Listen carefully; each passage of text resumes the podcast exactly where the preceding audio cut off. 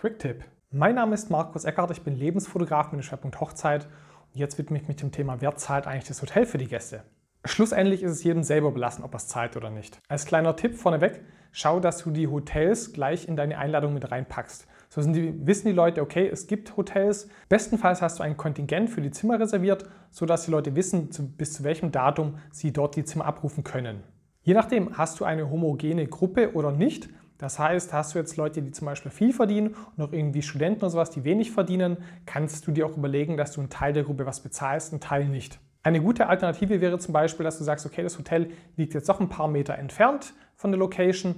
Du bietest einen Shuttle-Service an und bezahlst einen Shuttle-Service oder so. Ich sage vielen Dank fürs Zuhören bzw. fürs Zuschauen. Wenn du noch Fragen hast, schreib mir gerne und ich werde sie dir beantworten.